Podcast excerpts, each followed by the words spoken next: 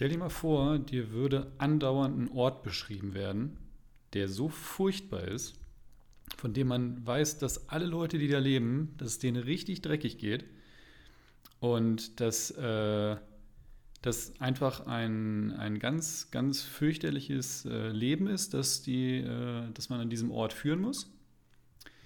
Und das würde man dir nicht nur einmal erzählen, sondern das würdest du dauernd hören. Dass es diesen ganz, ganz schlimmen Ort gibt. Was würdest du da machen? Also im Hinblick auf diesen Ort? Also ich könnte zunächst mal äh, diese Bilder, die das in mir erzeugt, wahrscheinlich nicht so schnell verdrängen, wenn das glaubhaft ist, dass es diesen Ort tatsächlich gibt. Und äh, natürlich würde ich versuchen, mehr darüber herauszubekommen und mir die Frage zu stellen, warum man die Verhältnisse da nicht verändern kann. Hättest du prinzipiell Interesse an diesen Ort zu gelangen?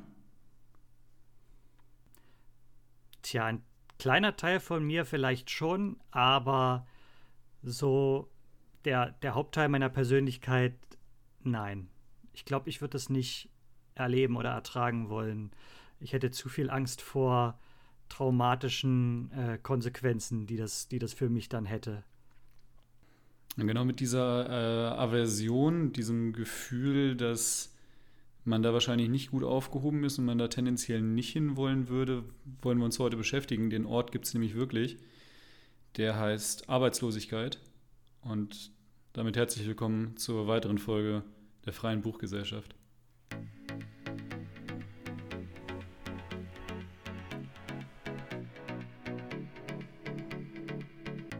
Freie Buchgesellschaft mit Christopher und Frank. Folge 6. Der Zweck der Arbeitslosigkeit.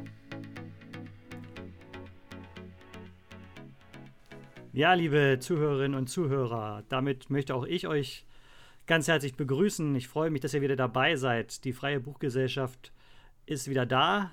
Eine neue Folge wollen wir euch heute präsentieren. Wir befinden uns jetzt schon ein bisschen weiter im Jahr 2021. Es wird ein bisschen heller draußen. Es wird ein bisschen, es ist ein bisschen länger hell. Die Sonne kommt manchmal schon hervor und manch einer mag vielleicht denken, dass es dann an der Zeit ist, ja, ein Buch mal wegzulegen und sich mehr nach draußen zu begeben. Das ist sicherlich auch eine gute Idee. Aber das soll lange nicht heißen, dass die Bücherzeit vorbei ist. Manche verstehen ja den Winter als die Zeit, in der man gerne liest. Aber Bücher kann man eigentlich immer lesen. Und mir geht es interessanterweise so, dass man Bücher äh, oder dass ich mir immer wieder gerne vorstelle, wo ich ein bestimmtes Buch das erste Mal gelesen oder auch gehört habe. Und da spielt dann ja die Jahreszeit auch immer eine Rolle. Und äh, damit auch die Stimmung, in der ich mich da befunden habe. Ähm, mit diesen Gedanken wollte ich euch einfach mal heute mit hineinnehmen in unseren Podcast. Äh, die meisten von euch werden wissen, was wir hier tun. Wir lesen und äh, besprechen Bücher, die uns sehr gefallen haben, die uns herausgefordert haben und wollen ein bisschen darüber nachdenken, was könnte das denn, ein, ein solches Buch, die Gedanken eines solchen Buches, für uns als Gesellschaft, für uns auch als Individuen so zu sagen haben. Heute ist der liebe Christopher wieder mal dran, sich eins, der sich eins seiner ähm, vielleicht Lieblingsbücher, vielleicht einfach nur interessant wirkenden Bücher ähm, ja, zu Gemüte geführt zu haben und er möchte dieses Buch vorstellen. Ich bin gespannt, was das heute wird äh, und damit übergebe ich an dich, lieber Christopher. Vielen Dank, Frank. Ähm, wir besprechen heute ein, ein Kapitel aus dem Buch Die Elenden von Anna Meyer. Das ist ähm, im Sommer 2020 bei Hansa Berlin erschienen. Ist das äh, Erstlingswerk der Autorin. Und wir sprechen über ein Kapitel relativ vom Anfang dieses Buches äh, mit dem äh, Kapiteltitel Work, Work, Work, Work, Work, Work. Also Arbeit, Arbeit, Arbeit, Arbeit, Arbeit. Ähm, und äh, vorab kurz zur, äh, zu Anna Meyer und ihrem Buch. Ähm, Anna Meyer ist eine Autorin bei Die Zeit und schildert in ihrem Buch die Situation von Arbeitslosen hier in Deutschland, einerseits aus gesellschaftlicher, aber auch aus persönlicher Sicht, weil sie selber in ihrer Kindheit als äh, Kind äh, arbeitsloser Eltern von Hartz IV gelebt hat. Sie zeigt in ihrem Buch eben aus der äh, gesellschaftlichen Sicht betrachtet, dass das ökonomische und oft auch soziale Elend äh, von Arbeitslosen hier in Deutschland lange nicht so selbstverschuldet ist, wie das oft behauptet wird. Und dass darüber hinaus dieses Elend auch durch politische Entscheidungen zementiert worden ist und auch immer noch zementiert wird. Ähm, als ich den Titel gesehen habe, habe ich äh, gleich an, das, an den Klassiker von Victor Hugo gedacht, ähm, also auch die Elende bzw. Les Miserables. Ähm, und habe mir das bei der Vorbereitung für heute nochmal aus dem Regal genommen. Und ähm, im Vorwort ähm, zu dem Buch von Victor Hugo ist ein äh, Zitat abgedruckt, äh, das über dieses Buch gesagt worden ist. Und das möchte ich kurz in abgespeckter Vari äh, Form einmal äh, vorlesen. Solange Kraft der Gesetze und Sitten eine soziale Verdammnis existiert, die auf künstlichem Wege inmitten einer hochentwickelten Zivilisation Höllen schafft, und noch ein von Menschen gewolltes Fatum zu dem Schicksal, das von Gott kommt, hinzufügt. Solange auf der Erde Unwissenheit und Elend bestehen werden, dürften Bücher wie dieses nicht unnütz und unnötig sein. Ähm, auch die, die Namensvorlage von Victor Hugo äh, fasst sich ja mit Menschen, die in Elend leben. Ähm, die Ausgangssituation ist in Anna Meyers Werk natürlich eine andere. Alleine schon vom, vom zeitlichen Hintergrund.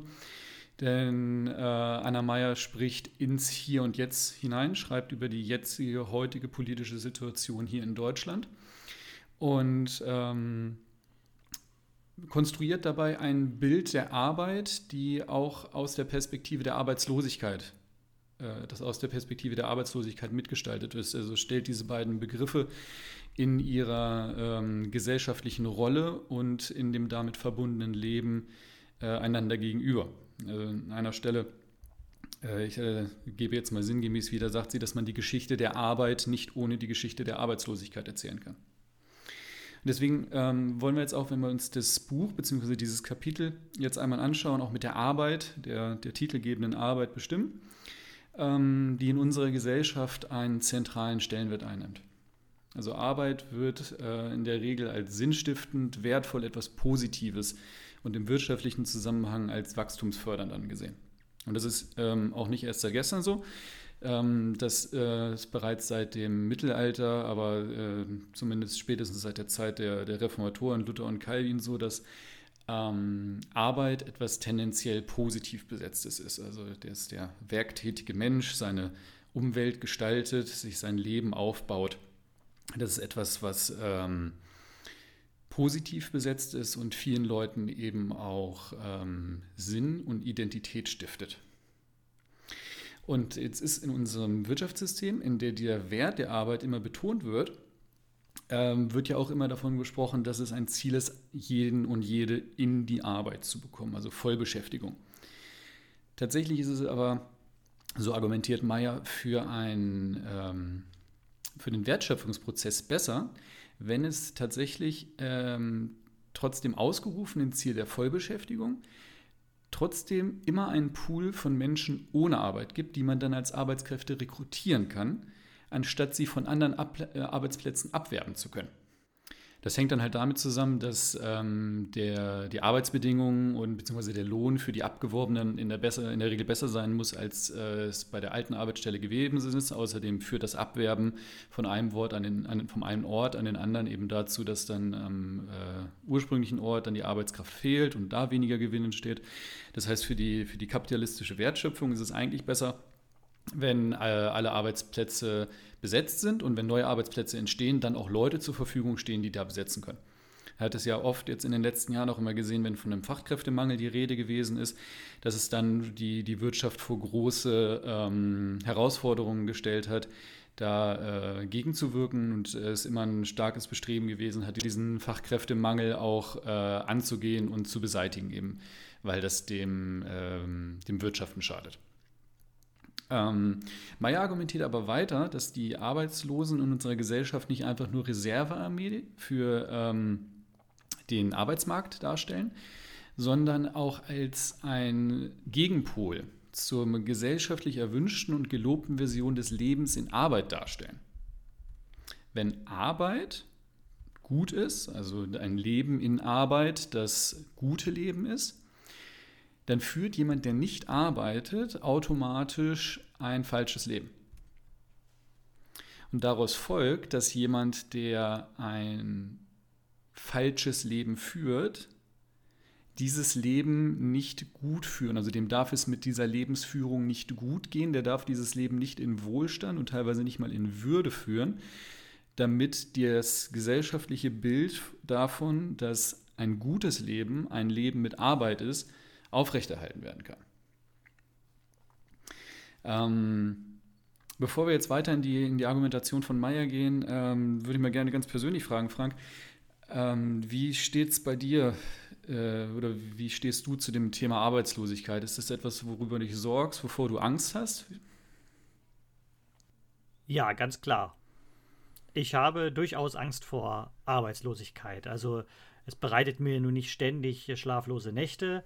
Äh, daraus kann man sicherlich raushören, dass ich aktuell eine, eine, Arbeit habe. Aber ich bin in meinem Leben schon mehrfach auch arbeitslos gewesen. Das heißt, ich habe da die, diese Erfahrungen gemacht und die Arbeitslosigkeit oder der Zustand, arbeitslos zu sein, hat seinen Schrecken äh, dadurch nicht völlig verloren. Also äh, es ist zwar so, dass ich, wenn ich jetzt nochmal arbeitslos werden würde, ich damit wahrscheinlich vielleicht etwas leichter umgehen könnte, weil ich Erfahrung gemacht hatte, dass es halt eine, eine Phase ist, die höchstwahrscheinlich äh, vorübergeht und äh, man dann halt bald wieder was findet.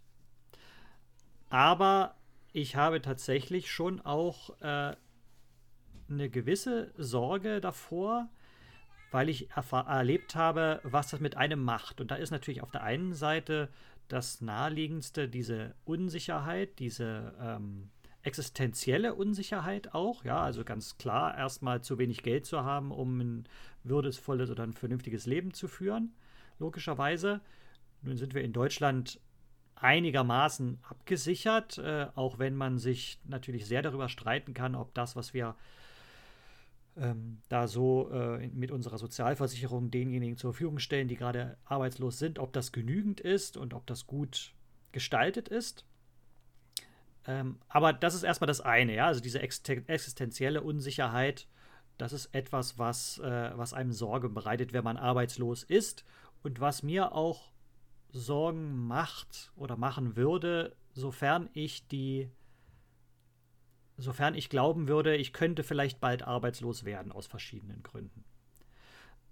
Aber ich möchte schon auch auf das kurz eingehen, was du gerade schon vorgestellt hast, nämlich derjenige, der arbeitslos ist, führt ein falsches Leben und es gibt sozusagen, die ein gutes Leben führen, die Arbeit haben, die etwas schaffen, die Wert, Wert schöpfen und es gibt die anderen, die eben ja quasi nutzlos sind, weil sie keinen bezahlten Job haben. Ähm, da liegt auf jeden Fall eine große Gefahr einer Stigmatisierung und die kann man auch erleben, wenn man arbeitslos ist. Ich habe das sicherlich nicht so stark erlebt wie manch anderer, weil ich in einem recht guten sozialen Umfeld mich bewege und auch aufgewachsen bin und da auch ganz gut aufgefangen wurde, kann man sagen, als ich äh, arbeitslos war. Und trotzdem gab es Situationen, in denen man sowas merkt. Einfach weil die Arbeit, da werden wir ja gleich auch darüber noch weiter sprechen, einfach weil die Arbeit so einen hohen Wert bei uns hat. Und das ist vielleicht auch gar nicht unbedingt die Beschäftigung an sich, sondern einfach, äh, wenn man mit anderen Leuten ins Gespräch kommt und man kennt den anderen noch nicht. Das, mit das Erste, was, worüber man redet, ist, naja, was machst denn du so am ganzen Tag? Das heißt also, was bist du von Beruf oder was hast du gelernt oder wie hast du dich qualifiziert? Und dann spricht man halt relativ schnell von der Arbeit. Und wenn man dann sagen muss, na, ich bin arbeitslos, dann ist das unangenehm. Dann weiß der andere nicht, wie er reagieren soll. Er muss vielleicht irgendwie Mitleid haben, so denkt er, oder äh, ist, guckt vielleicht auch geringschätzig auf einen herab. Und genauso mit, mit Leuten, die man kennt. Äh, wenn man solche Leute wieder trifft, die wissen, dass man arbeitslos ist, dann ist eins der eins der Themen, auf die man irgendwann kommt, na, wie sieht's denn aus? Hast du wieder Arbeit oder hast du Aussicht oder wie sieht's aus? Und ich hat, hatte eine Situation erlebt, wo ich wirklich recht lange arbeitslos war, obwohl mir das so auf den Senkel gegangen ist, wo ich einfach nicht ständig darüber sprechen wollte, wie es aussieht, wann ich wieder Arbeit habe, wie die, wie die Perspektiven sind, sondern über Dinge, die das Leben auch darüber hinaus so ausmacht.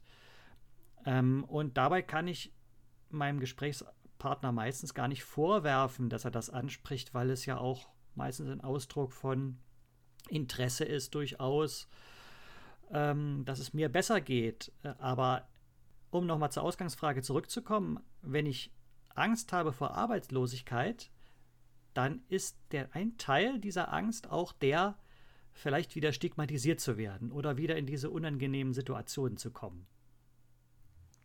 Äh, da möchte ich noch mal kurz an einer Stelle aufgreifen, als du auch gesagt hattest, dass du selbst, wenn man äh, gerade nicht arbeitslos ist, die möglicherweise oder die, die theoretische Aussicht, dass man wieder arbeitslos werden könnte, auch schon als beunruhigend empfindet. Also nochmal kurz auf den, ähm, den Hinweis vom, vom Prolog kurz, dass es schon, dass das schon echt ein, ein Zustand bzw.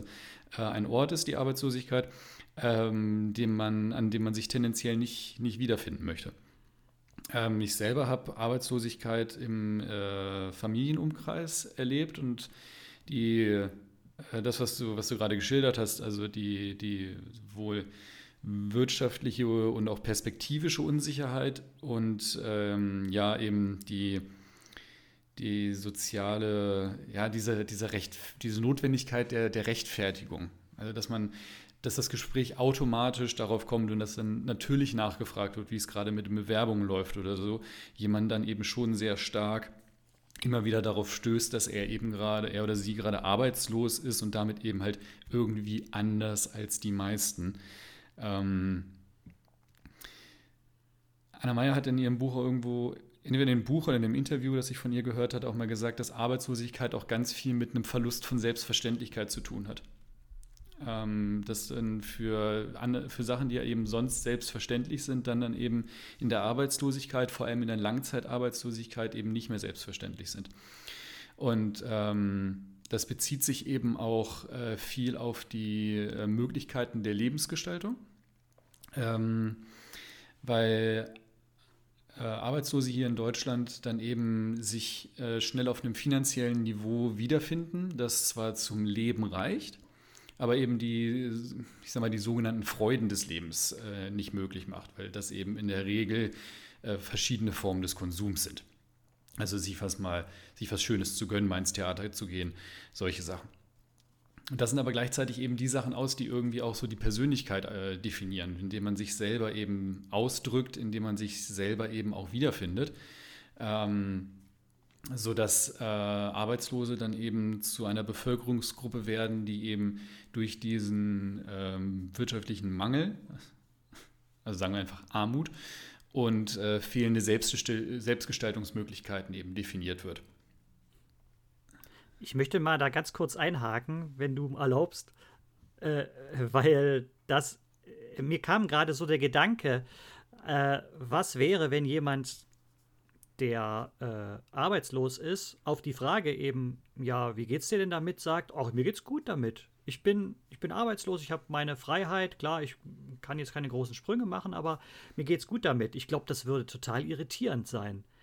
Und ich weiß nicht so richtig, also die Reaktion wäre wahrscheinlich so eine Mischung aus vielleicht sogar Neid, weil jemand diese Freiheit gewonnen hat aber auch diesem Gefühl der, der, der Abneigung, des Abstoßens, weil das ja dann ein fauler Sack ist, ne? der äh, sich offensichtlich gar nicht darum bemüht, wieder, wieder Arbeit zu bekommen. Ja, und äh, dann baut sich darauf vielleicht auch wieder eine Diskussion über die Sozialsysteme auf und so weiter. Darauf kommst du ja sicherlich auch gleich zu sprechen.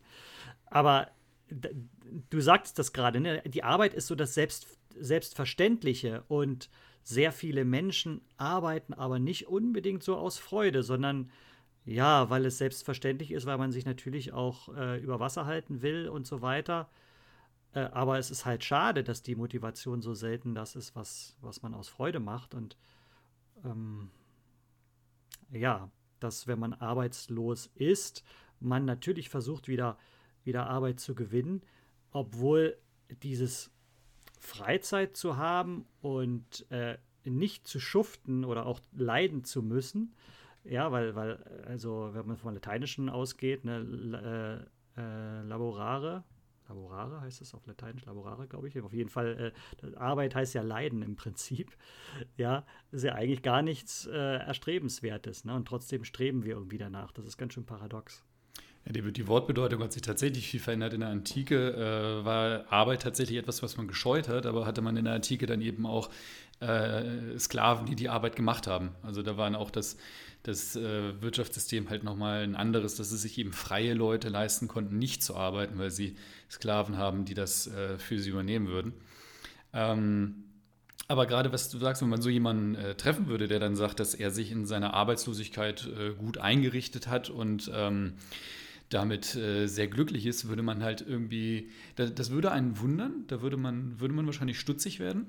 Ähm, einmal natürlich von dem, was du gesagt hast, aber eben auch, ähm, weil gerade wenn man ähm, Hartz IV empfängt, es einem gar nicht so leicht gemacht wird, diesen Zustand wirklich äh, zu genießen.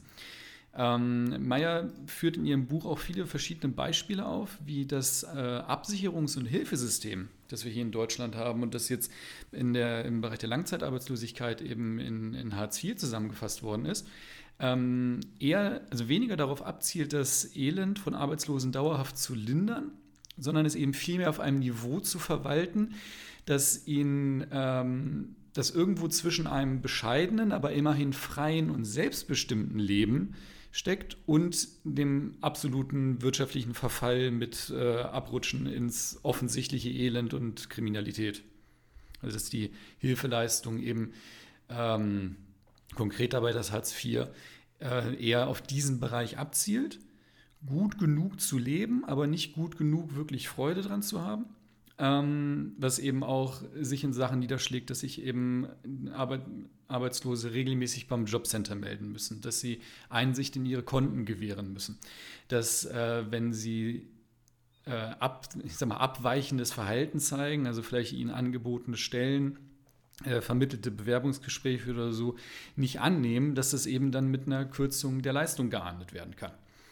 Ähm, das pendelt sich also in, in äh, Meyers Darstellung zu so einem System ein, das ähm, dem eigentlich dahinter vermuteten Zweck, nämlich Arbeitslosigkeit tatsächlich dauerhaft zu äh, bekämpfen und den Leuten, die in der Arbeitslosigkeit sind, trotzdem ein äh, gutes Leben zu ermöglichen, äh, zuwiderläuft. Ähm, das grundsätzliche Problem an der Arbeitslosigkeit identifiziert Meyer nämlich nicht in einer Abwesenheit von Bildung, persönlichem Ehrgeiz oder den individuellen Fähigkeiten der Betroffenen, sondern eben der Armut. Also sie führt auf, dass ein armes Kind zum Beispiel den besten, die besten Lehrer und die beste Bildung haben kann, aber es trotzdem schwerer haben wird, wenn es sich eben sein Zimmer mit seinen Geschwistern teilen muss, die beim Lernen stören und die Eltern keine Zeit haben, bei den Hausaufgaben zu helfen, weil sie eben die Kontoauszüge fürs Jobcenter zusammensammeln oder engmaschig Preise vergleichen müssen, um mit ihrem monatlichen Budget hinzukommen. Genauso führen Gutscheine für den Mitgliedsbeitrag in einem Verein zwar dazu, dass ein Kind in einen Verein eintreten kann, aber von so einem Gutschein sind weder Fußballschuhe bezahlt noch die Pizza nach dem Spiel am Samstag. Und wer mit 16 wie selbstverständlich vom Jobcenter eingeladen wird, um ähm, über die Möglichkeiten einer Ausbildung äh, zu sprechen, einfach nur weil die Eltern Arbeitslose sind, bekommt dadurch unterschwellig vermittelt, dass irgendwie gar nicht davon ausgegangen wird, dass jemand vielleicht die Oberstufe besuchen und ein Abitur ablegen könnte, einfach durch die Bildungshistorie und den ähm, Status der eigenen Eltern. Meyer wird bei den Lösungen dieser Probleme äh, angenehm konkret. Also ich habe es bei vielen Büchern, die ähm, gesellschaftliche Missstände beklagen, ähm, oft das persönliche Problem damit, dass sie sehr, sehr gut in der Analyse von Missständen sind und sehr, sehr vage, wenn es darum geht, Lösungen anzubieten.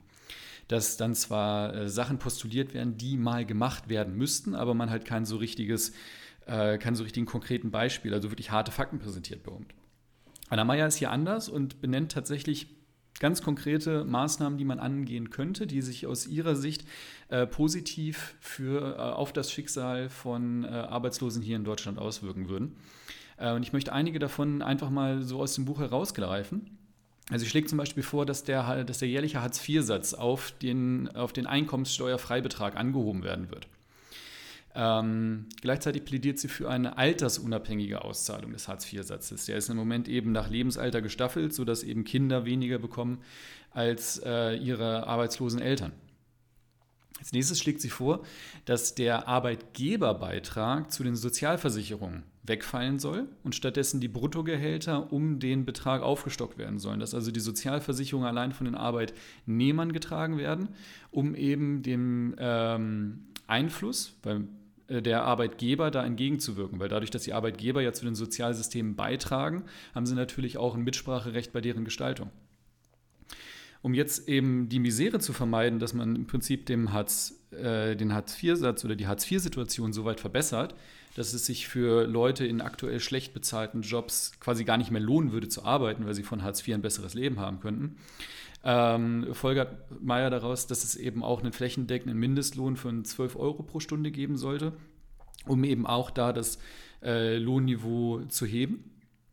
Ähm, und subsumierend über ihre Maßnahmen oder ihre Vorschläge hinweg folgert Meyer eben heraus, dass es dann eben sowohl möglich ist, dass äh, Arbeit sich weiter lohnt, also dass es für die Leute, die arbeiten gehen, tatsächlich einen äh, monetären Unterschied macht, als auch eben ermöglicht, dass äh, Leute, die nicht arbeiten, die eben in der Arbeitslosigkeit leben, trotzdem ein selbstbestimmtes und ähm, würdevolles Leben ermöglicht.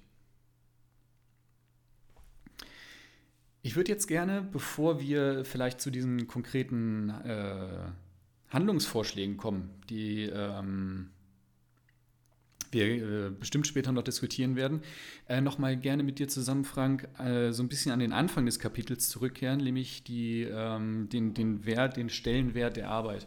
Hattest das vorhin schon gesagt und äh, auch als wir zwischendurch über, über Arbeitslosigkeit gesprochen haben. Arbeit äh, hat einen hohen Stellenwert bei uns in der Gesellschaft. Ähm, würdest du Arbeit als würdest du persönlich äh, für dich sagen, dass Arbeit auch etwas ist, was dich als Person definiert?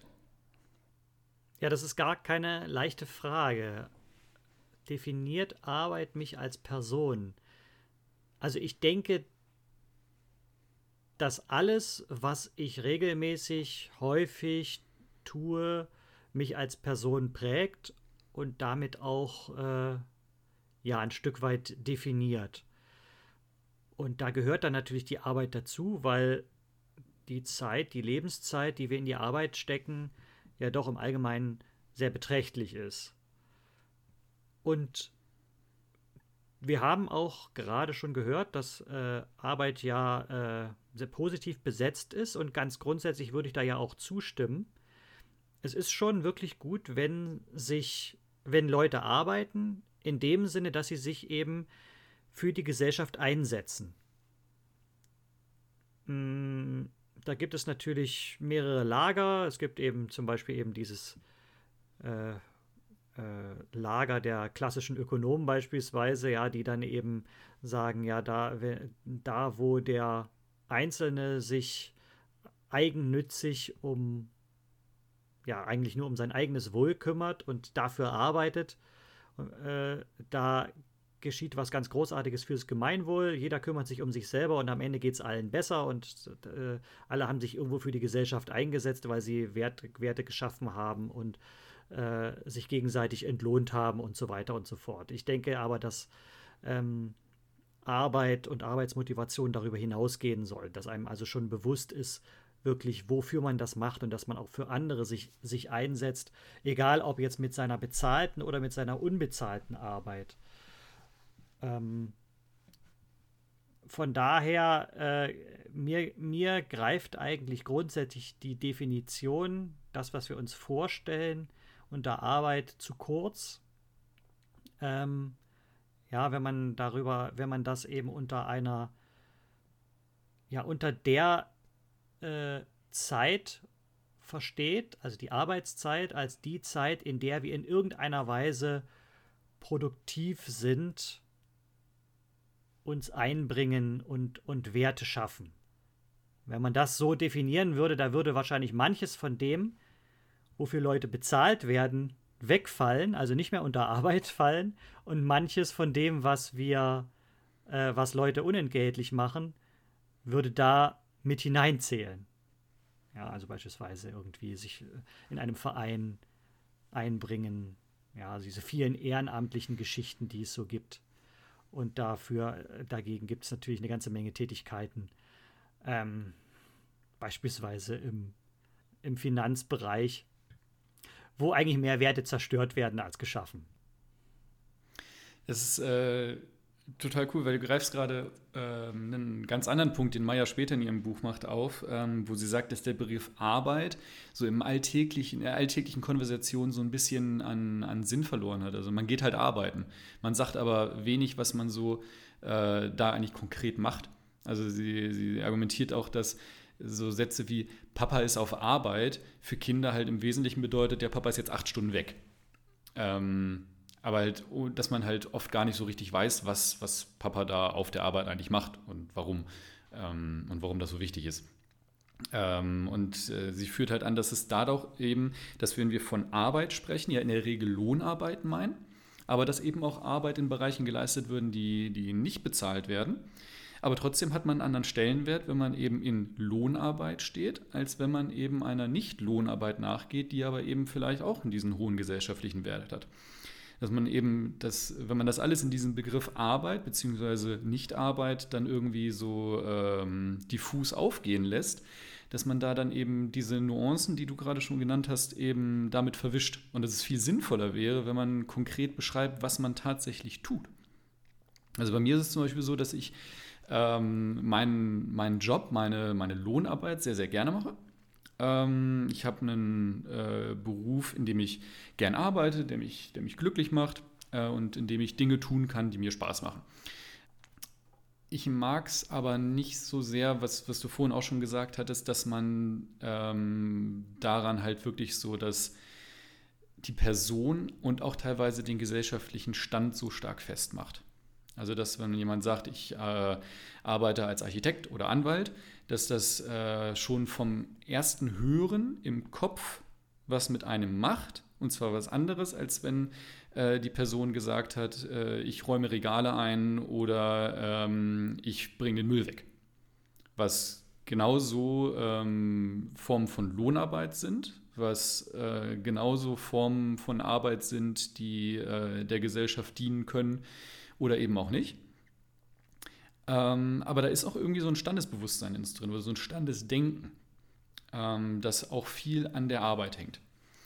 Und ähm, da, da sträube ich mich immer so ein bisschen gegen. Und ich weiß, dass es viele Leute so, ich sag mal, gerne den Status mitnehmen, der an ihrem Beruf hängt, wenn es eben ein guter ist obwohl die Tatsache, dass sie äh, Anwältin oder Architektin sind, noch lange nichts darüber sagt, dass sie das A gut machen und B, dass auch etwas ähm, tatsächlich dabei rumkommt, wo man sagt, ja, hier wurde Mehrwert geschaffen. Ähm, deswegen, äh, ich merke, genau wie du gesagt hast, Arbeit ist etwas, was mich als Person auch ausmacht.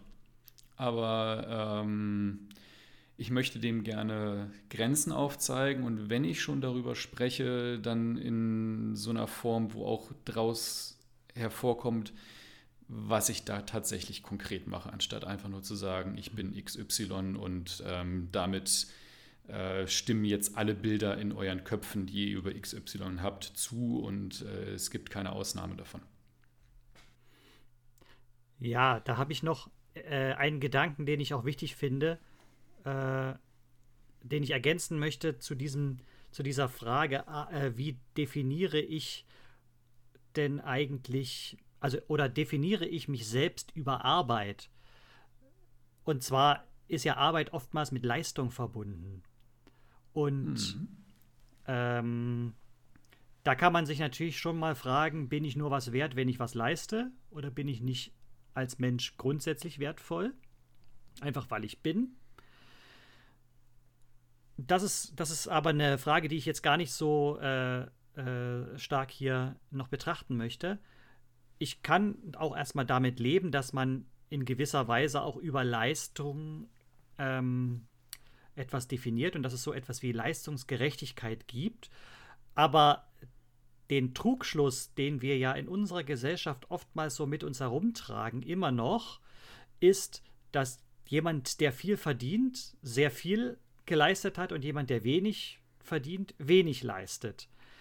Das kann möglicherweise dann noch eine Rolle spielen, wenn, wenn man über äh, Teilzeitkräfte und Vollzeitkräfte äh, äh, nachdenkt in einem ein und demselben Betrieb, ungefähr auf derselben Ebene. Naja, dann ist klar, dass derjenige, der Vollzeit arbeitet, mehr Geld kriegt als derjenige, der Teilzeit arbeitet. Aber äh, so diese Einteilung in die unterschiedlichen äh, ähm, ja, Einkommensklassen, die mögen sich teilweise auch noch auf die Qualifikation, wie lange habe ich gebraucht, um mich äh, zu einem bestimmten Job ausbilden zu lassen und so. Da kann man, das kann man auch darauf zurückführen, aber es ist eben doch letztlich nicht alles. Und äh, da ist dann eben auch, da hinkt dann oftmals so dieser Gedanke der Leistungsgerechtigkeit. Äh, und dann habe ich noch gar nicht darüber gesprochen, dass es natürlich Menschen gibt, die unheimlich viel sich einbringen, aber eben nie über eine bestimmte Stufe aufgrund ihres sozialen Umfelds hinauskommen und damit nie das große Geld verdienen. Und demgegenüber gibt es Menschen, die nie in ihrem Leben arbeiten, aber Kraft der, des Glücks ihrer Geburt, also in die richtige Familie hineingeboren und gut geerbt, äh, dann trotzdem äh, für ihr Leben lang ausgesorgt haben. Und ähm, das ist etwas, äh, was mich auch persönlich immer wieder wurmt, muss ich sagen. Vor allem, weil der, die, ähm, der Zusammenhang zwischen, zwischen Leistung und Einkommen ist ja tatsächlich, also auch wirklich nachweislich nicht so direkt, wie wir das in unseren Köpfen tragen. Und wie du schon angesprochen hast, es wird noch, ähm, noch diffuser oder noch unzusammenhängender, wenn wir uns statt Einkommen Vermögen anschauen. Also wo, äh, wie Vermögen entstehen, wie Leute zu Vermögen kommen ähm, und dadurch dann eben auch nicht unerhebliche äh, persönliche, aber auch teilweise politische Gestaltungskraft gewinnen, äh, ohne eben diesem, äh, dem, sich diesem Leistungsideal zu verantworten. Also wenn man einfach, ich sag mal, ein gewisses Vermögen hat, dann kann, ein, kann ja ähm, weiteres Einkommen einfach aus dem Vermögen generiert werden. Also dieses aus Geld wird mehr Geld. Ähm, und das, das kündigt ja im Prinzip diesen Gedanken der Leistungsgesellschaft auf oder der, der Leistungsgerechtigkeit. Ich bin zum Beispiel persönlich der Meinung, dass es ähm, dass jemand, der, ähm, der, der arbeitet, der einen Beitrag zum Gemeinwohl leistet ähm, oder zur Gesellschaft leistet, dass es dem dann auch, dass der dafür entlohnt werden soll, dass eben er etwas gibt und er etwas dafür bekommt. Es geht halt immer um das Niveau, das wir einziehen für die, die ähm, außerhalb dieser, dieser Gleichung stehen. Wir sagen würden, jemand, der ähm, arbeitet, bekommt so und so viel aber jemand, der nicht arbeitet, bekommt trotzdem so, so viel, dass er, dass er nicht nur nicht verelend sondern, elend ist, sondern er auch in der Lage ist, trotzdem sein Leben selbstbestimmt zu führen. Also wo man im Prinzip den, den Boden, den, den Ausgangspunkt von dieser Leistungsgerechtigkeitsgleichung setzt, also ab welchem Niveau wir sagen, das ist der Punkt, unter dem niemand, egal ob er arbeitet oder nicht, fallen soll und jemand, der eben mehr arbeitet als das, äh, soll dann eben auch mehr haben und bekommen. Das ist ja ein, äh, ein Gedanke, der erstmal sehr, sehr intuitiv ist. Dass wenn man etwas gibt, wenn man etwas tut, man auch etwas dafür bekommt. Und wenn man nichts tut, und da löst es sich halt auf, heißt es nicht, dass man nichts bekommt. Meine Meinung halt, sondern eben, dass man trotzdem genug bekommt, dass man nicht vor die Hunde geht. Und damit ist jetzt noch nicht mal einbezogen, dass es ähm, rein vom, vom, von der Bilanz her, sage ich mal, äh, sehr, sehr gut möglich wäre, äh, allen ein, ein erstmal lebenswürdiges und dann auch noch äh, Selbstgestaltung gewährendes Grundversorgungsniveau zu ermöglichen. wenn man sich eben vor Augen führt, dass äh, manche Leute in ähm, sehr, sehr großem Wohlstand, äh, Reichtum oder vielleicht auch Überreichtum leben, ähm, und dass eben die, die Existenz eines so, so großen Unterschiedes ähm, eigentlich einer Rechtfertigung bedarf. Wenn wir jetzt nochmal zusammen anschauen wollen, wie das nämlich tatsächlich in der, in der lebenspraktischen Realität aussieht, dann äh, gibt es ja im Moment eben äh, Arbeitslosenhilfe, Arbeitslosenunterstützung, die aber, wie ich vorhin schon gesagt habe, von, äh, von Meyer an verschiedenen Punkten kritisiert wird. Also es, äh, wir haben ja im Moment da so einen Fördern- und Fordern-Ansatz. Also dass äh, Leute, die in Arbeitslosigkeit leben, die arbeitslos sind, äh, zwar gefördert werden, dass sie wieder in einen Beruf kommen, aber eben auch gefordert werden, dass gewisse Eigeninitiative verlangt wird und eben auch ähm, Aufdeckung der Einkommensverhältnisse, äh, der Vermögensverhältnisse und so weiter. Ähm, das heißt, wenn man diese beiden äh, Punkte gegeneinander aufwiegt oder in, miteinander in, zueinander ins Verhältnis stellt, stellt sich ja automatisch die Frage, wie viel müssen wir fördern, wie viel dürfen wir fordern? Also wie balancieren wir diese beiden Bestandteile des Systems aus? Ähm und da, darüber würde ich gerne mit dir ins Gespräch kommen, was man, äh, was du als, äh, als angemessen oder als, als gute Lösung für dieses Spannungsverhältnis äh, ansehen würdest. Hast du da ähm, Ideen zu? Ja, es ist eine äh, also ich habe da auf jeden Fall keine allgemeingültige Antwort darauf, äh, aber das hast du wahrscheinlich auch nicht erwartet. Ja, würde äh, das Gespräch auch irgendwie langweilig machen. Das würde es langweilig machen, dann könnten wir jetzt aufhören, ne? Ja.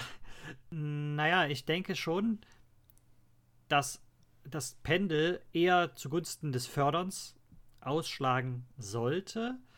Ich denke da, ich, oder ich gehe erstmal so von den von den Jüngsten in unserer Gesellschaft aus, wo es ja auch erstmal ganz stark ums Fördern geht. Also Kinder, die noch relativ wenig können, den versuchen Eltern oder Erzieher natürlich so viel wie möglich weiterzuhelfen, dass sie, dass sie befähigt werden. Und die meisten Kinder, die sind so, ähm, so begeistert dann dabei, zumindest vielen Tätigkeiten gegenüber, dass man nicht unbedingt jetzt ständig von ihnen einfordern muss, wenn sie irgendwas neu gelernt haben, dass sie das doch auch bitte immer wieder ausprobieren und mal vorzeigen und dann machen wir irgendwie eine Prüfung und einen Test, ob du das auch gut kannst und so weiter und so fort. Sondern die machen das äh, intrinsisch, ja, die sind motiviert. Wenn die laufen gelernt haben, dann laufen die halt ganz viel. Ähm, natürlich gibt es da noch die Situation, wo sie gerne wieder getragen werden wollen, ne? Und so, aber so ganz grundsätzlich, Kinder sind neugierig und die probieren gerne Sachen aus, die sie neu gelernt haben, wenn man sie vorher gefördert hat. Das ist erstmal so der Gedanke. Und ich habe das Gefühl, dass das dann aber im Laufe des Lebens so verloren geht. Das hat ganz viel mit unserem Bildungssystem, denke ich mal, zu tun, wo wir einfach äh, irgendwann es gewohnt sind, auch geprüft zu werden. Und da äh, wird das Fordern dann immer, immer größer. Natürlich wird, gibt es weiterhin Lernprozesse, wo die, die, die Lehrer ähm, oder später dann die Arbeitgeber, vielleicht eben auch das Arbeitsamt, ähm, irgendwo fördern, aber das Fordern steht auch schon ganz groß äh, irgendwie immer so da, sodass es vielleicht schnell passiert, dass sich der Einzelne unter Druck gesetzt fühlt. Ähm, und dabei ist es eigentlich gar nicht erstmal so der, ein böser Gedanke. Natürlich äh, äh, muss man von jemandem anders auch, auch fordern, dass er sich, ja, ich weiß nicht, ob das der richtige Begriff ist. Vielleicht ist, ist es irgendwie so, wenn ich, ich gucke erstmal auf mich selber und weiß, was ich kann und wie ich mich einbringe und äh, das Niveau finde ich vielleicht gut und dann fordere ich das vielleicht automatisch von dem anderen auch. Äh, obwohl ich gar nicht genau weiß, wie, wie stark der äh, äh sich in dem wiederfindet, was ich selbst denke. Ich weiß nicht, ob du das so ein bisschen nachvollziehen kannst. Es wird halt so ein, äh, ja, du stülpst im Prinzip jemandem deine Erwartungen dann über. Ja, genau. Wenn ich dich da äh, dahingehend richtig verstanden habe. Ja. Ähm, ohne vielleicht auch zu fragen, was sind die, wie würde der Gegenüber das mit seinen Fähigkeiten, seiner Erfahrung vielleicht angehen? Ähm, da spielt ja auch viel mit rein, dass die Vermittlung durch das Jobcenter ähm, ab einem gewissen Punkt äh, unabhängig davon ist, was man vorher gemacht hat. Also dass es dann irgendwann nicht mehr darum geht, jemanden in den gleichen Beruf wieder reinzubringen, in dem man vorher gewesen ist, sondern erstmal in irgendeinen Beruf reinzubringen. Äh, und auch erstmal unabhängig davon, was die vermittelte Person vielleicht möglicherweise davon halten könnte.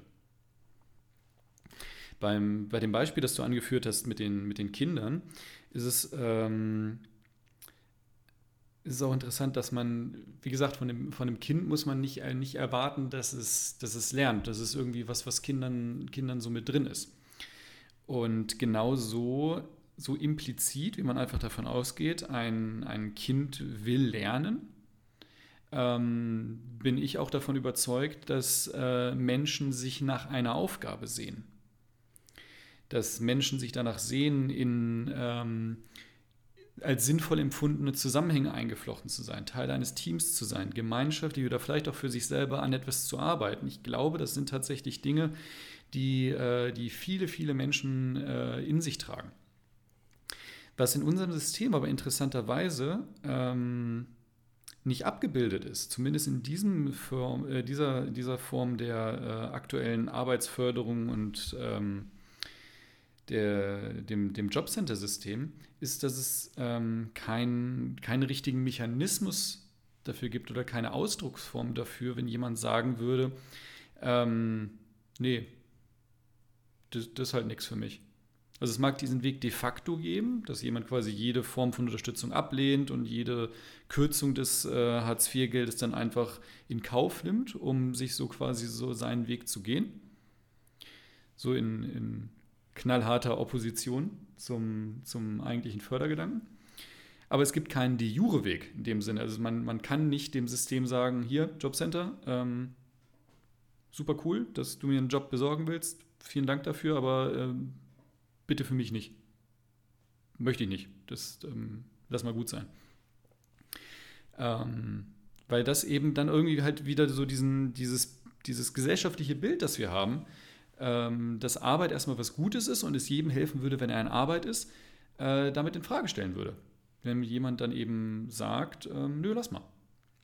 Ähm, man müsste sich dann halt in dem nächsten Schritt dann fragen, wie man als Gesellschaft mit so jemandem umgeht. Ja. Im Moment ist es halt so, dass man so jemandem dann halt so lange die Gelder kürzt, bis man wirklich an dem Punkt angekommen ist, wo das Bundesverfassungsgericht sagt, nee, weniger ist nicht. Das ist ja, also die Art und Weise, wie dieser Fördern- und Fordern-Ansatz angelegt ist, heißt ja auch, dass vorgegeben ist, auf welche Weise gefördert wird. Ja, also äh, eben wie mit diesen verschiedenen Unterstützungsmöglichkeiten in einen anderen Job zu kommen. Äh, und Vielleicht sind das aber eben Förderansätze, die nicht jedem so direkt liegen. Äh, und dann kann man in dem Sinne dann ja auch nichts von, von demjenigen fordern. Und äh, ich möchte ja auch nicht falsch verstanden werden, dass ich fordern nun völlig, äh, völlig falsch finde, weil ich denke, es ist ein idealisiertes Bild, was äh, einfach nicht realistisch ist. Ähm, dass man einfach eigentlich alles aufs Fördern setzen muss und dann, dann läuft das schon irgendwann von ganz von alleine. Das denke ich nicht, dass das passiert, dass das realistisch ist in unserer Welt, weil wir nun mal äh, als Menschen auch mal schwitzen müssen und auch mal äh, schwierige Situationen durchstehen müssen und äh, das auch lernen müssen und lernen damit umzugehen, also bestimmte Herausforderungen und so. Äh, das heißt also, es kann äh, äh, es kann nicht alles immer nur jedem recht gemacht werden, sage ich mal. Das ist ganz typisch, wenn eben Menschen aufeinandertreffen, dass es da dann eben auch Konflikte gibt und dass deswegen auch ähm, dieses einfach nur aufs Fördern setzen natürlich seine Grenzen hat. Aber man muss sich natürlich trotzdem die Frage stellen, äh, ob dieser Fördern und Fordern Ansatz richtig ist und zwar gar nicht mal unbedingt jetzt um irgendwie so eine Gewichtung zu machen, sondern ist diese Art der Förderung, äh, um in irgendeinen Job zu kommen, das, was wir wollen und, und, und, und, so, und, und tun sollten. Weil wir eben, wie du schon nun richtig aus, aufgeführt hast, Arbeit oder die Lohnarbeit, so wie wir sie eben kennen in unserer Welt, als so wichtig und als ja, wesentliche existenzsichernde Sache angesehen haben, dass wir eben jeden da irgendwie irgendwo reinbringen müssen und es keine anderen Möglichkeiten gibt, in dieser Gesellschaft äh, würdevoll zu leben. Ähm, ich möchte das direkt aufgreifen. Das, das hat mir nämlich gerade noch eine, eine, eine, neue Idee beziehungsweise noch einen neuen Ansatz äh, gerade in den Kopf gesetzt. Ähm, weil ich nämlich auch der Meinung bin, dass das Fordern gerechtfertigt ist. Also man kann von Menschen, die in dieser Gesellschaft leben und auch von dieser Gesellschaft äh, Leistung empfangen oder eben auch, ich sag mal, das öffentliche Straßennetz, das öffentliche Bildungs- und Gesundheitswesen nutzen, kann man auch einen, ähm, einen Beitrag verlangen. Also das dazu fordern, finde ich gerechtfertigt. Ähm,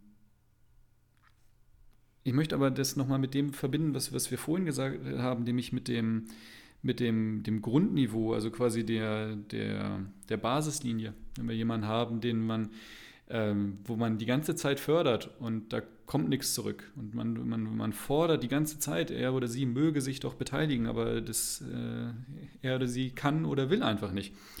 Wo, wo lässt man so jemanden? Also was ist quasi das, was, was ist, äh, was ist die Talsohle? Wie weit lässt man jemanden, der trotz aller Förderung und trotz aller Forderungen einfach nicht, nicht, nicht, nicht in die Arbeit kommt oder nicht in der Lage ist, einen Beitrag wie auch immer zu leisten, wo lässt man die, die Person? Und da bin ich der Meinung, da kann sich unsere Gesellschaft eine, äh, eine mehr Großzügigkeit tatsächlich leisten. Ähm, Eins, was mir, was mir seit kurzem im, im Kopf rumgeht, seit ich das in dem Buch von Anna Meyer gelesen habe, ist eben, dass man auf der einen Seite in unserer Gesellschaft so viel auf Vertrauen basieren lässt. Also wenn wir unsere Steuererklärung machen, da muss man erst ab einer gewissen Höhe überhaupt Belege einreichen. Es gibt Freibeträge, wo man einfach sagt, ja, äh, es kommt jetzt nicht auf einen Euro an, gibt es einen Freibetrag für. Aber der Arbeitslose muss, sein, muss sein, seine Kontoauszüge einreichen, muss wirklich genau darüber ähm, Auskunft geben, wie viel er hat. Muss sich beim Jobcenter abmelden, wenn er mal irgendwie eine längere Zeit lang äh, abseits ist, weil er vielleicht mal wegfahren will mit der Familie oder so. Ähm, ich denke, dass halt die, die Großzügigkeit, die wir uns in, in Bereichen äh, unserer Gesellschaft schon leisten, äh, da nicht Halt machen sollte. Dass wir dann eben ein, ein, ein, wirklich ein Grundniveau, vielleicht auch ein Minimalniveau haben, äh, wo wir eben sagen, ihr, pass auf, unser Gesellschaftsentwurf, so wie er ist, mit der Arbeit als Mittelpunkt ist für diesen einen Menschen da absolut nicht das Richtige. Entweder liegt es an uns oder es liegt an ihm, sei es dahingestellt. Ähm, aber unabhängig davon, was der Grund ist, wir als Gesellschaft leisten uns, ähm, dass der oder die Person, äh, der oder die Person, ja, dass der ähm, das war politisch korrekt, Christoph. Trotzdem, ja, aber äh, nicht schön anzuhören und ein bisschen nein. verkraut ist. Ähm, dass, der, dass es der Person trotzdem gut geht.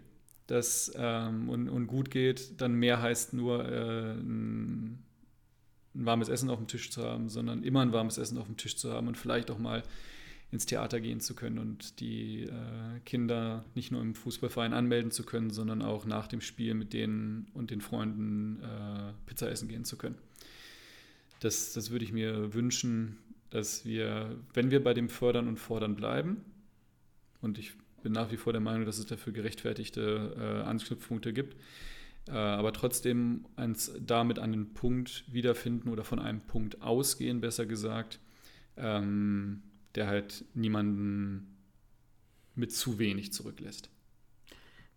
Da, solange es aber die, die Regenbogenpresse gibt und auch äh, bestimmte konservativ orientierte Politiker äh, wird es trotzdem schwierig, äh, so etwas salonfähig zu machen in der Gesellschaft. Ne? Also, obwohl es in einer in einem Land, das sich erstens äh, eine freiheitlich-demokratische äh, Verfassung gegeben hat und zweitens sich auf einem hohen Wohlstandsniveau befindet im weltweiten Vergleich, dass sich ein solches Land etliche tausend, sage ich mal, Nichtstuer äh, leisten kann, das ist eigentlich äh, ja einfach nur eine Sache von Mathematik oder von Logik. Ne? Und ähm, da ist auch mal, sei auch noch mal äh, ganz klar dahingestellt, ob das dann wirklich Nichtstuer sind. Äh, und, äh, oder, das, oder ob diese Leute nicht vielmehr auch äh, irgendwo der Gesellschaft einen Spiegel vorhalten oder auch eine an, einen anderen Lebensentwurf zeigen können, an dem sich auch Menschen orientieren können oder einfach mal erkennen können, ah ja, okay, es gibt vielleicht eine ganz andere Möglichkeiten, auch trotzdem also glücklich und gleichzeitig sinnstiftend zu leben, ohne dass die Arbeit im, im Mittelpunkt des Lebens steht. Ähm, aber ja, so sind wir halt nicht geprägt und äh, da wird eben gerne dann Stimmung gemacht gegen solche Leute. Ja, also das, äh, das Bild des Sozialschmarotzers ist ja ein tatsächlich sehr gängiges. Ähm, und äh, es ist auf der anderen Seite aber auch schon mehrfach vorgerechnet worden und auch äh, Meyer liefert in ihrem Buch da Beispiele für, dass ähm, Steuerflucht hier in Deutschland zum Beispiel einen viel größeren volkswirtschaftlichen Schaden anrichtet als Sozialschmarotzertum, um den Begriff mal zu benutzen. Also, dass wenn man da im Prinzip nach unten äh, auskeilt, äh, im Prinzip nicht das, nicht das größte, größte Problem angeht. Das kann man echt nicht ist, oft genug du jetzt gerade auch die, ja, dass man die, wenn du die, äh, die politische Dimension oder die gestalterische ansprichst, ähm, dass es natürlich leicht ist, ähm, Stimmung zu machen, beziehungsweise eben auch ähm, sich, ich sag mal, eine positive Publicity zu machen, indem man äh, gesellschaftliche Gruppen, die eben am, ähm, ich sag mal, hierarchisch unteren Ende äh, aufgeführt werden, also zum Beispiel Arbeitslose, prekär Beschäftigte ähm, oder äh, Immigranten, gegeneinander auszuspielen, indem man eine von den Gruppen abstraft. Die anderen Gruppen denken dann, wenigstens haben die jetzt mal eins auf den Sack gekriegt und es geht nicht immer nur gegen mich. Aber man hat denen halt gar nicht damit geholfen. Also wenn man, ähm, ich sag mal, wenn man Arbeitslose härter gängelt, dann kann man zwar sagen, hier, schaut her, äh, die, Arbeit, die bösen Sozialschmarotzer sind jetzt bestraft und alle ehrlich arbeitenden Leute können jetzt äh, aufatmen, weil sie werden ja gesehen. Dafür hat man für die äh, ehrlich arbeitenden, prekär Beschäftigten noch gar nichts getan. Man hat halt nur jemanden gestraft äh, kann sich aber eben dann aber eben als jemand hinstellen, der wenigstens was macht. Und äh, solange man da eben Bevölkerungsgruppen, die von ähnlichen existenziellen Ängsten geplagt sind, äh, gegeneinander ausspielt, ist das halt noch keine gestalterische Politik, sondern halt erstmal einfach nur billige Publicity. Ja, man hat den prekär Beschäftigten immerhin ein gutes Gefühl gegeben. Ne? Und, und sie, sie ein bisschen ruhig gestellt vielleicht. Ja, aber davon sind die halt kein, wen, kein bisschen weniger stark von Arbeitslosigkeit und damit verbundener Deprivation bedroht. Ähm, wir, wir, kommen ja jetzt schon in den Bereich, was, was, was tun. Also was, könnte man, was kann man machen, was sollte man vielleicht machen. Ähm, Meyer hat jetzt, wie ich es vorhin kurz geschildert hatte, äh, ziemlich konkrete Vorschläge äh, gemacht, die alle ziemlich eindeutig in den Bereich der, der Umverteilung äh, hineingehen. Also dass das Geld, das da ist, äh, über das äh, wir als Gesellschaft verfügen, eben anders verteilt werden solle. Eine weitere Möglichkeit, die ja auch im Moment viel im Gespräch sind, über die auch wir beide, Frank, immer wieder gerne sprechen, ist ja ein bedingungsloses Grundeinkommen. Dass man eben ein, ähm, dadurch ein Basisniveau einzieht, dass äh, jedem Menschen ähm, ab einem gewissen Alter teilweise oder altersunabhängig, da gibt es unterschiedliche Entwürfe, äh, ein, ein Basiseinkommen zugesteht ähm, um eben eine, eine, Absicherung nach unten äh, zu ermöglichen. Ich würde jetzt gerne, bevor wir irgendwann die zwangsläufige Folge allein zu diesem Thema mal machen werden, mal kurz in die Thematik mit dir einsteigen ähm, und gerne deine Gedanken dazu hören, inwiefern, äh, ob und wenn ja, wie so ein äh, Grundeinkommen in der Lage wäre, die Problematiken der Arbeitslosigkeit und der damit verbundenen Armut anzugehen.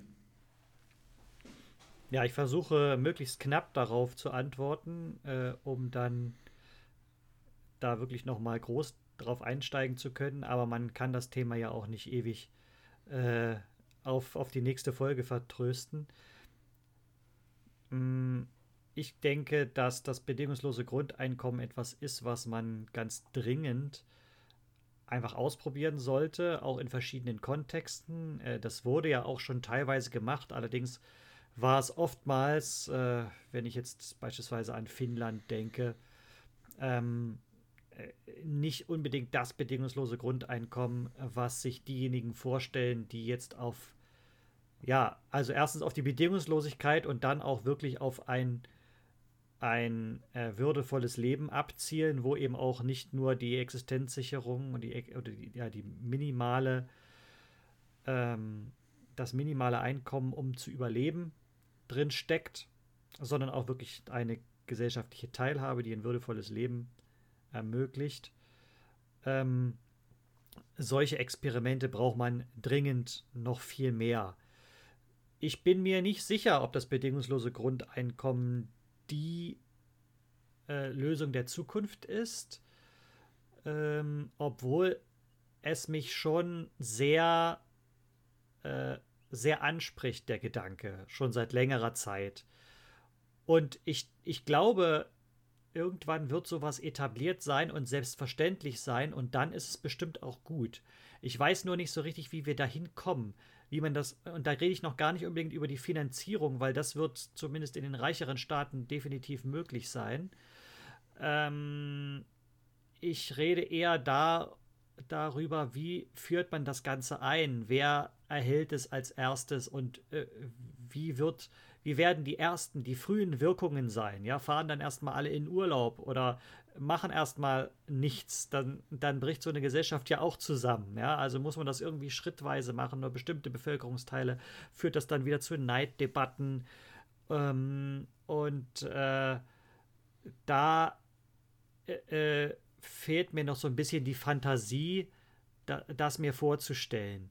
Aber ähm, der Grundgedanke dahinter, dass jeder einfach, weil er existiert als Mensch, äh, von der Gesellschaft so grundversorgt wird, dass er ein, ein würdevolles Leben ähm, einfach nur, weil er ist, also aufgrund seine, seines Seins, ähm, dass er da eben von der Gesellschaft äh,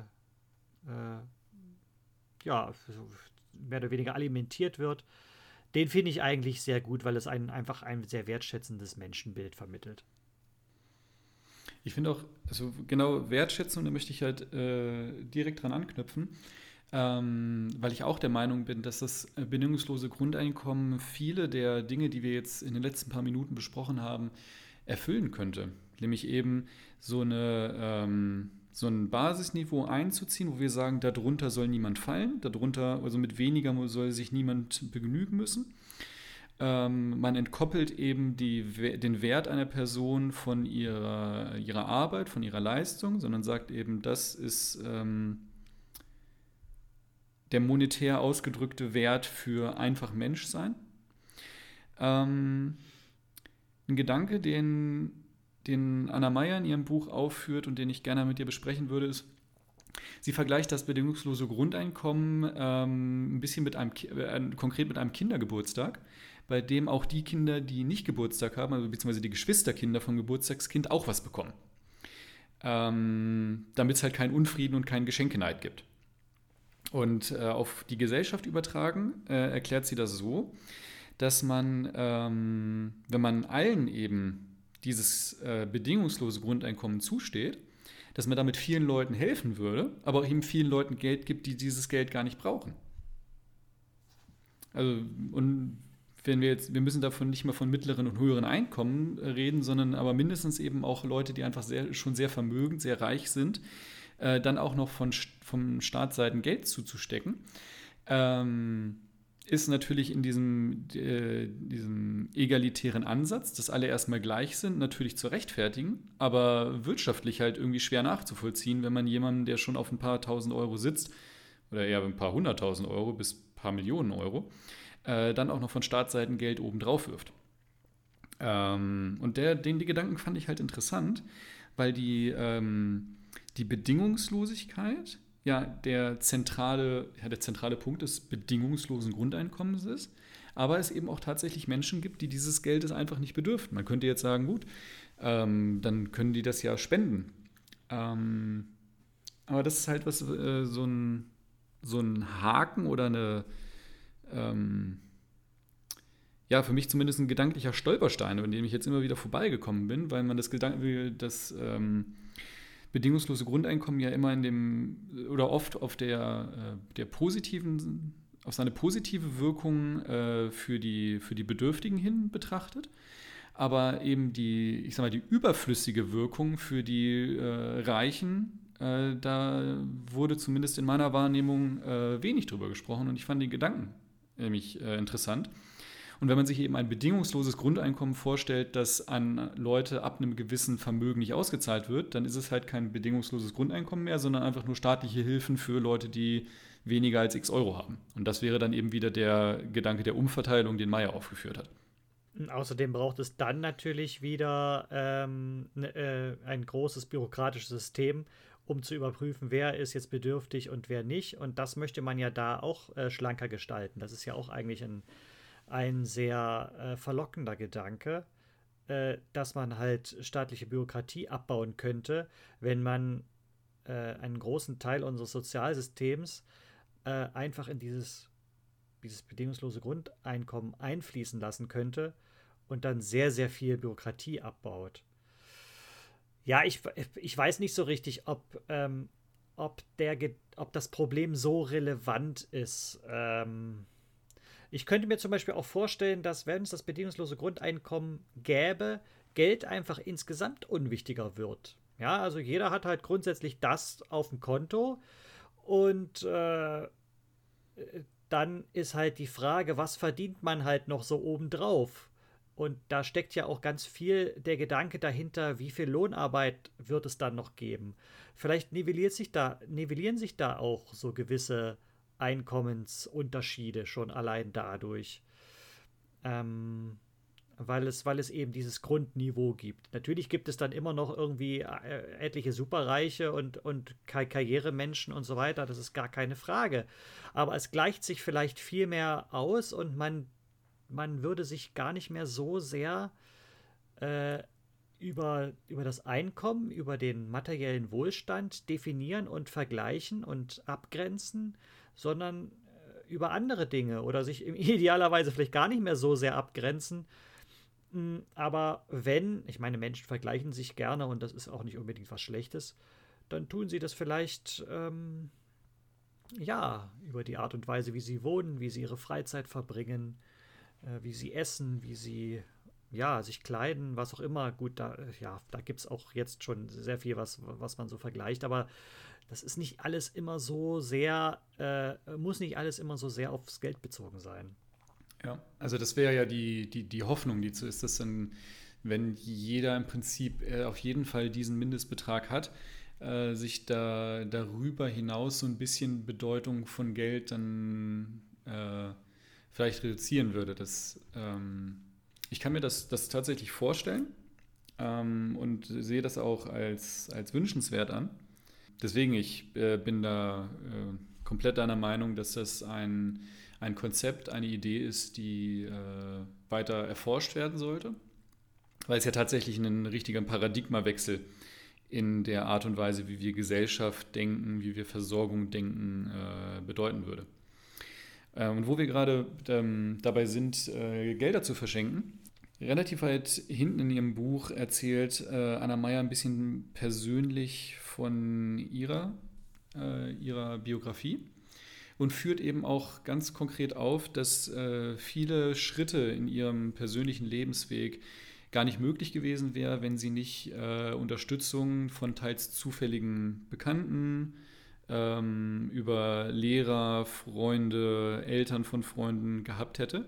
Aber auch ein ganz äh, essentieller Punkt war die Tatsache, dass sie nach ihrer Schulzeit ähm, durch verschiedene Stipendien gefördert worden ist.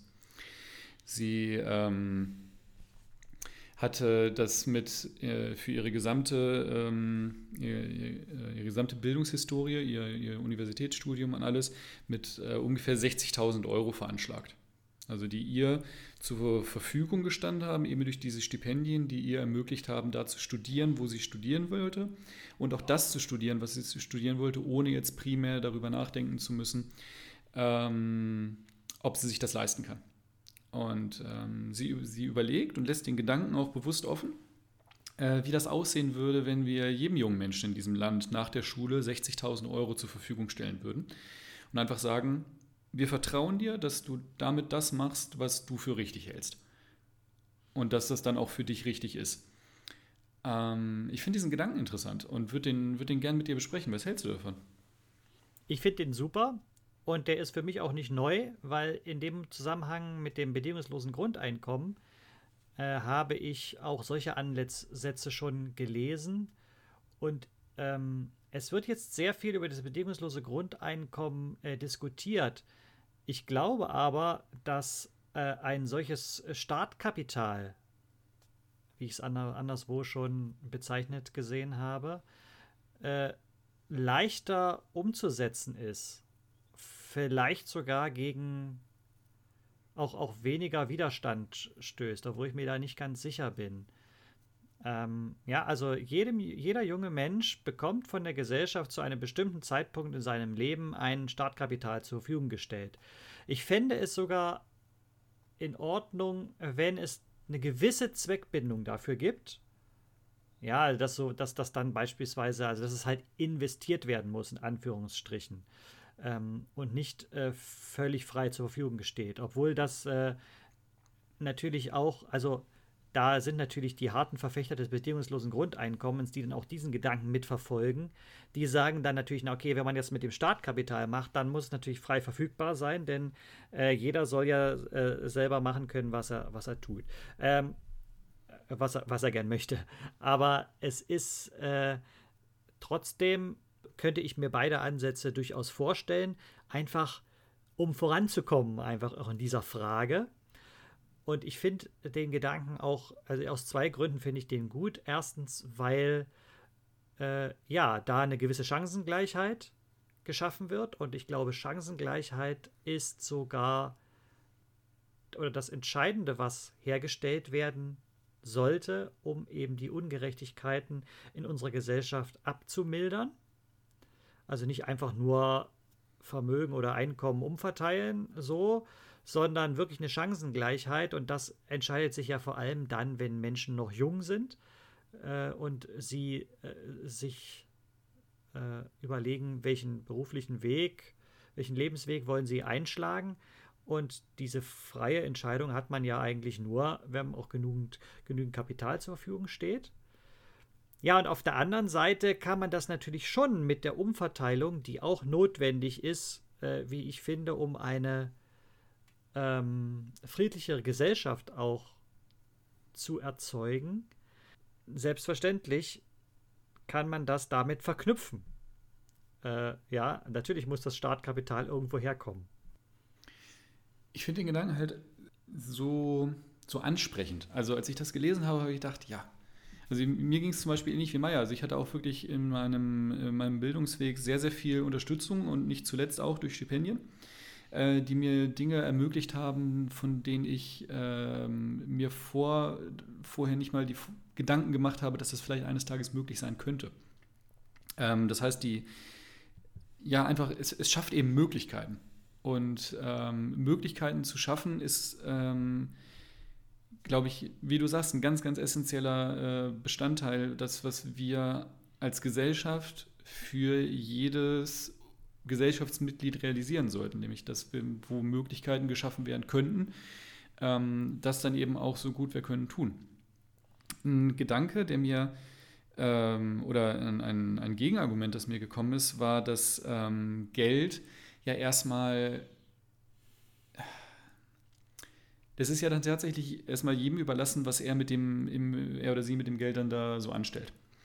Ähm, und ich kann mir eben vorstellen, dass die, die Herkunft die ja hier in unserer Gesellschaft schon jetzt einen sehr, sehr großen Einfluss auf ähm, Bildungsverläufe und spätere ähm, Karrierewege hat, auch da, glaube ich, äh, dazu führen könnte, dass Ungleichheit sogar zunimmt, wenn äh, es nämlich darum geht, wie man diese 60.000 Euro, um jetzt nochmal den Betrag von Meyer aufzugreifen, ähm, was man damit macht. Also man kann die 60.000 Euro äh, ja in seine Ausbildung anlegen, man kann sich davon aber auch einen Bulli kaufen, vielleicht keinen neuen, aber äh, und damit durch Europa tingeln. Ähm, man kann die 60.000 Euro nutzen, um eine Wohnung anzuzahlen in der Stadt, in der man vielleicht äh, seinen Lebensmittelpunkt haben will.